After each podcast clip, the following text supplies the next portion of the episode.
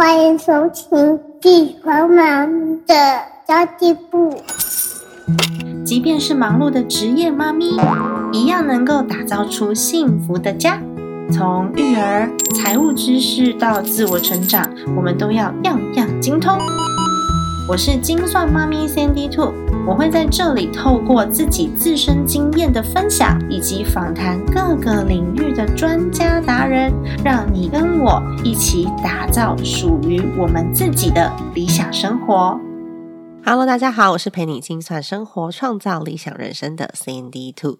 嗯，最近呢有一个新闻，我相信大家都有。看到，因为洗白洗的很严重，就是我们的优质偶像，嗯，算是年轻的时候的优质偶像王力宏和他太太的新闻啊。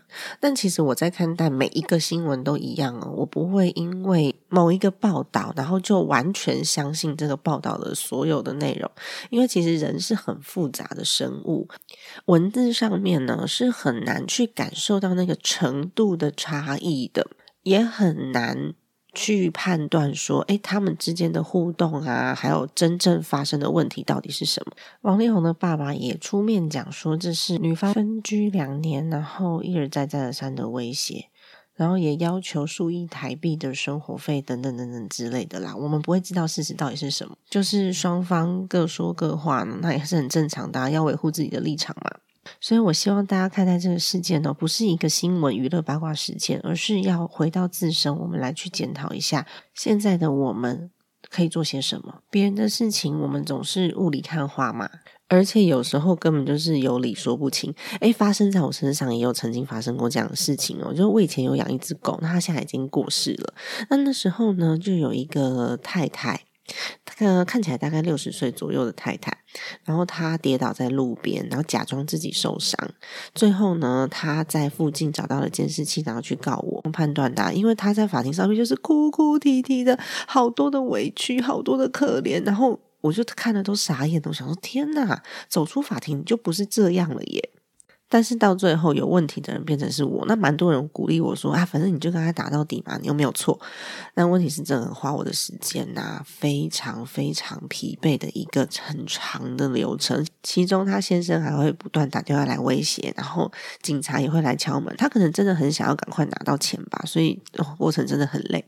那我真正想说的是，如果你单看结果的话，你不会知道中间到底发生什么事，因为这个结果到最后，你如果只看结果的话，那就是我的问题哦。因为就连调解委员会都劝我赔钱了事，然后到最后呢，那一张纸上面写的当然就是我的错啊，是吧？如果你单看那张纸上面写的所有的事情的话，你根本不会觉得我是被诈骗的那个人。所以我自己看待所有事件都是一样的态度。当然，这次的事件让我觉得大家都很心疼女方，我也是，因为我也是女人。这也是我做我自己的频道跟平台的最初的初衷，就是我想要帮助女人们找到自己的经济能力，然后找到自己的自主能力。其实看到这篇长文的时候，我最心疼的是他们的孩子，因为孩子真的是无辜的。所以今天的这一集，我会以孩子的角度，然后还有这篇长文下去做讨论。我有一个很要好的朋友，他在他的小孩大概三四岁左右的时候呢，他太太就交了新的男朋友，然后就出轨了。当时家中还有长辈在。重症的加护病，但是我这个朋友他完全没有一次在他的孩子面前讲过他太太的坏话。他会在朋友面前崩溃，但是呢，在孩子面前，他太太就是一个完美形象。他也会帮他的太太找到一个可以合理的解释，为什么妈妈现在有另外一个男朋友的原因。我觉得非常的厉害。为什么他要这么做呢？因为他不想要孩子未来。对婚姻是恐惧的，对亲密关系是恐惧的，然后对另外一半产生不信任感。他更不愿意孩子现在就失去妈妈。虽然妈妈最终选择了爱情，但是不代表他不爱孩子，只是程度上的差别，百分之九十跟百分之二十都还是有的嘛。而且，如果在这样子的气氛或是舆论下长大的孩子，他如果学会了恨，他就会失去了爱人的能力了。需要用更多时间来弥补。所以他的想法是，与其孩子如果说夫妻两个人勉强在一起，孩子得不到完整的爱，因为两个人在一起会一直吵架嘛，倒不如分开了以后呢，父母亲都还是爱他，所以其实父母亲都快乐了，孩子反而可以得到一个完整父母亲完整的爱。所以其实我自己是赞成，如果在婚姻里面受委屈的话呢，你就不要勉强在一起，也不要为了孩子勉强在一起。因为如果婚姻关系处理不好，我们去修复到最后呢，没办法，然后去咨商了也挽回不了，实在不行，那就好聚好散吧。因为对孩子来说，他会是比较好的一个结果，父母亲的心理都健康，给予的爱才会是健康的爱。否则呢，两方在那边攻击对方啊，然后互看不顺眼啊，甚至在孩子面前讲另外一半的坏话，我觉得对孩子都是伤害。即便父母亲在一起好了，有可能孩子就没有感受过来自父母完整的爱。应该是说，这样子的爱不是小孩子想要的。与其呢不离婚，继续。委屈在这个婚姻里面，然后让孩子去承担我们的情绪，反而孩子受伤的几率是高的。那如果说呢，我们两个都是爱孩子的人，只是彼此不适合分开了，那我们还是会给孩子满满的爱。那假设呢，两方有一方我就是。不想要履行当父母亲的义务，我就是觉得很烦，就是觉得很委屈。那勉强在一起，其实他也不会比较爱孩子，有可能还在一起，然后每天看到彼此就相看两相厌，更糟糕。所以没有责任感的人，怎么样都会在你生命当中缺席。不要觉得黏在一起有用，黏在一起没有用，有时候反而分开了有用。分开了之后，反而会觉得哦，想起对方的好。人就是这样，不是吗？所以这次的新闻事件里面呢，其实我觉得，身为公众人物的孩子，他的三个孩子，如果是长大了以后呢，他发现这这些新闻事件，会不会因此而更受伤？那当中就需要在过程里面用很长的时间去修补，在孩子心里面的烙印，我觉得不是这么容易就可以消灭的。从女方的文字当中，我觉得她做了非常非常非常多的努力，想要拥有一个完整的家，然后对家里面是尽心尽力的付出，这一点我非常的肯定。然后看了她的文章，我也觉得很心疼。但是将这件事情公诸于世，然后孩子们他们可能会缺少客观的角度去认识他们的爸爸，也有可能把爸爸的缺点无限放大。甚至让孩子觉得爸爸从小就不爱他们，然后觉得自己是被遗弃的孩子。那孩子长大之后，去看到这些新闻以及这么多巨幅的讨论，有可能他会很心疼妈妈，但是也有可能呢，孩子解读的角度不一样，反而去伤害到妈妈本身。所以，其实我自己是觉得，大人之间的是是非非啊，如果带到孩子身上的话呢，孩子的伤害是不能够避免的。我们只能够透过我们的做法。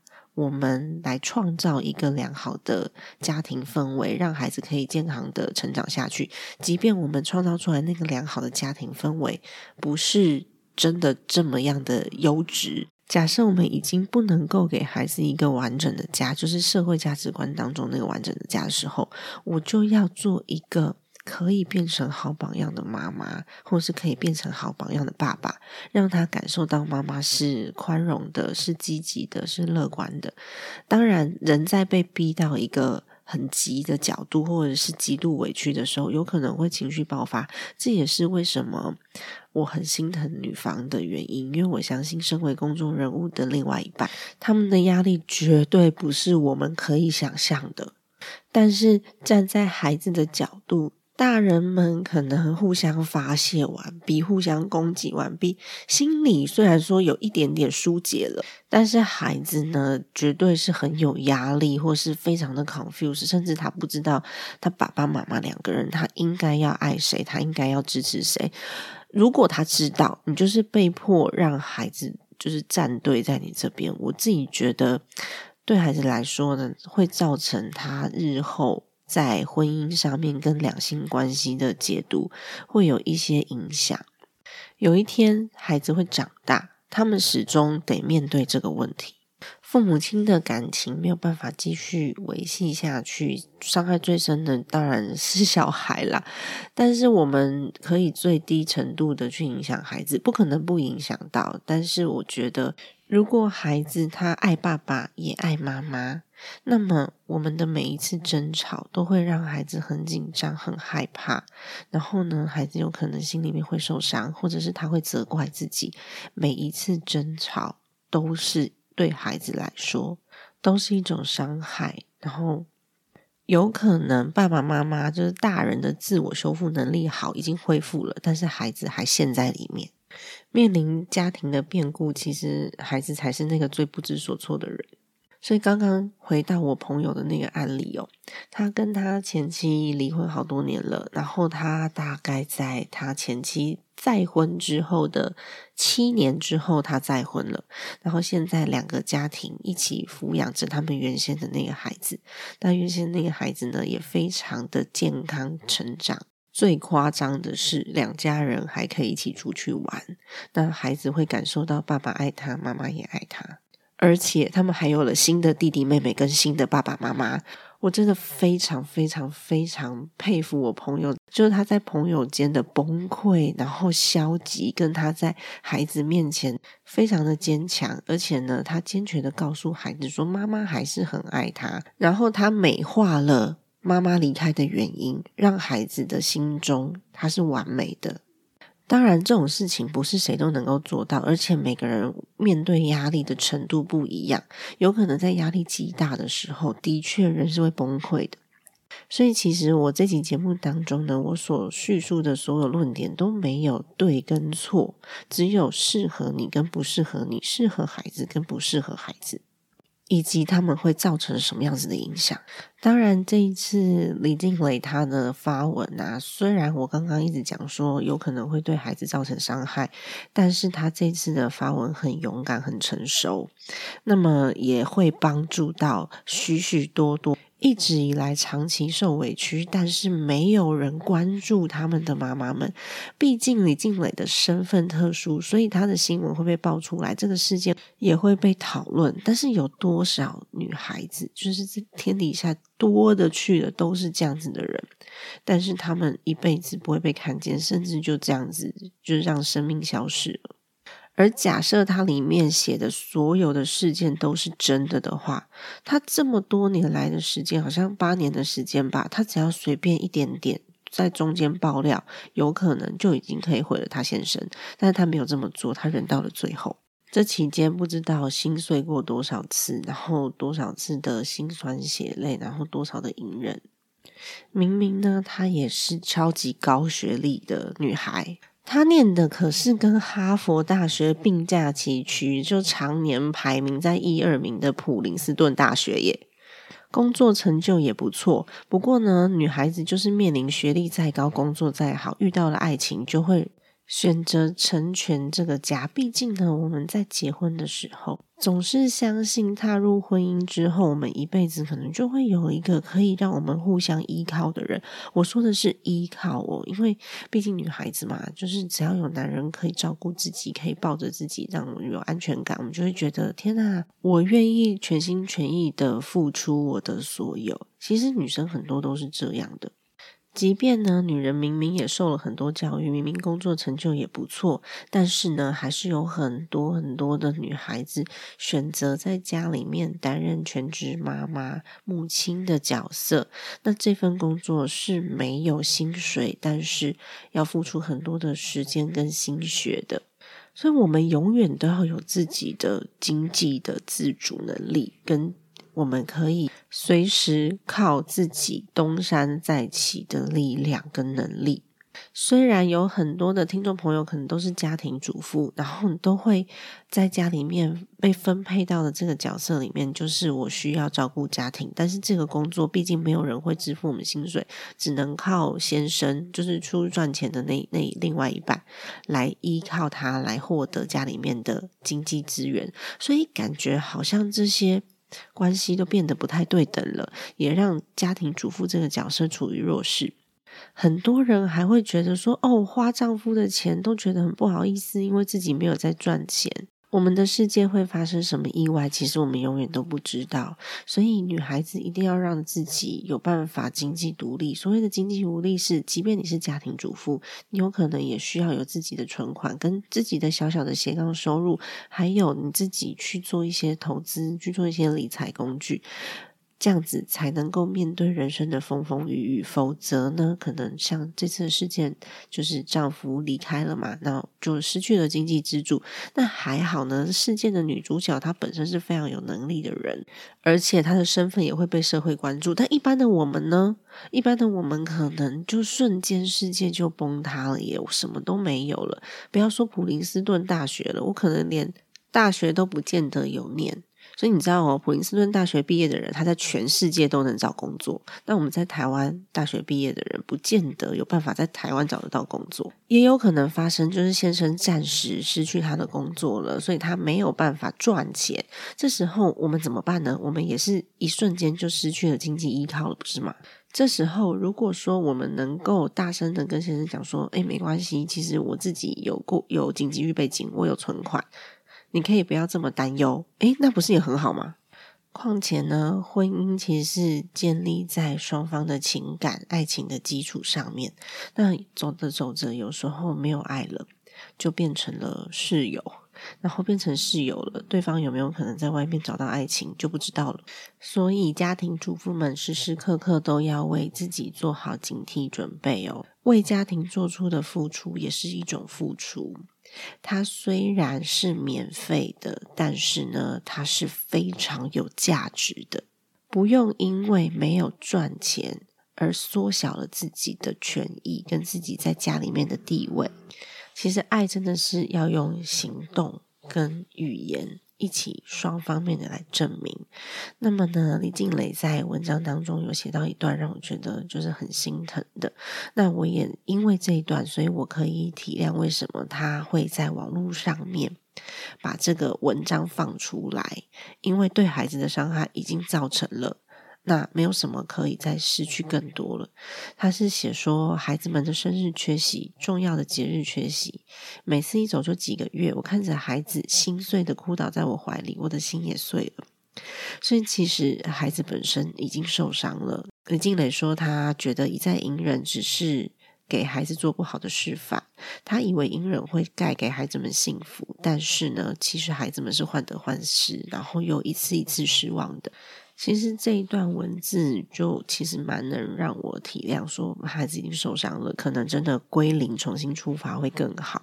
我自己孩子心里面的那个伤口，我自己来修复就好了。真的和另外一半没有相同的价值观，或是没有相同的理想，然后没有办法一起过生活的时候，就无法去共创一个完美的家庭。自己独自维持维系一个家，是要用很多很多的心来照顾的，不是只有钱而已。如果只有钱的话，这个家不会完整。我相信他的孩子们有这样一个有智慧的妈妈，接下来的每一步，妈妈都会很勇敢的陪伴在他们的身边，然后很勇敢的彼此给力量。其实我们都是旁人啦，旁边的人看起来觉得很简单的一个决策，或是每一步，我们可能可以用很客观的角度去解读，但是身在其中的人绝对不是这么简单的。很多事情我们真的没有办法使得上力，帮不上什么。但是我们可以从别人的这些经验当中去思考未来，好好的照顾自己，照顾自己的身体，照顾自己的心灵，照顾自己的需求，然后去找到你自己所爱的事情。或是呢，我们可以切入的点，例如说我自己做的这个 Mom Power 的平台。就是想要聚集妈妈的力量，我们可以一起来共创一些可能性，然后呢，为自己去努力一次，也为创造好的环境、正向的环境努力一次。真的遇上问题的时候呢，才能够有能力靠我们的智慧以及群体的智慧来面对问题。哦，还有一件事情超级重要，一定要在这边提醒大家，你绝对要做这件事，对你有好处的。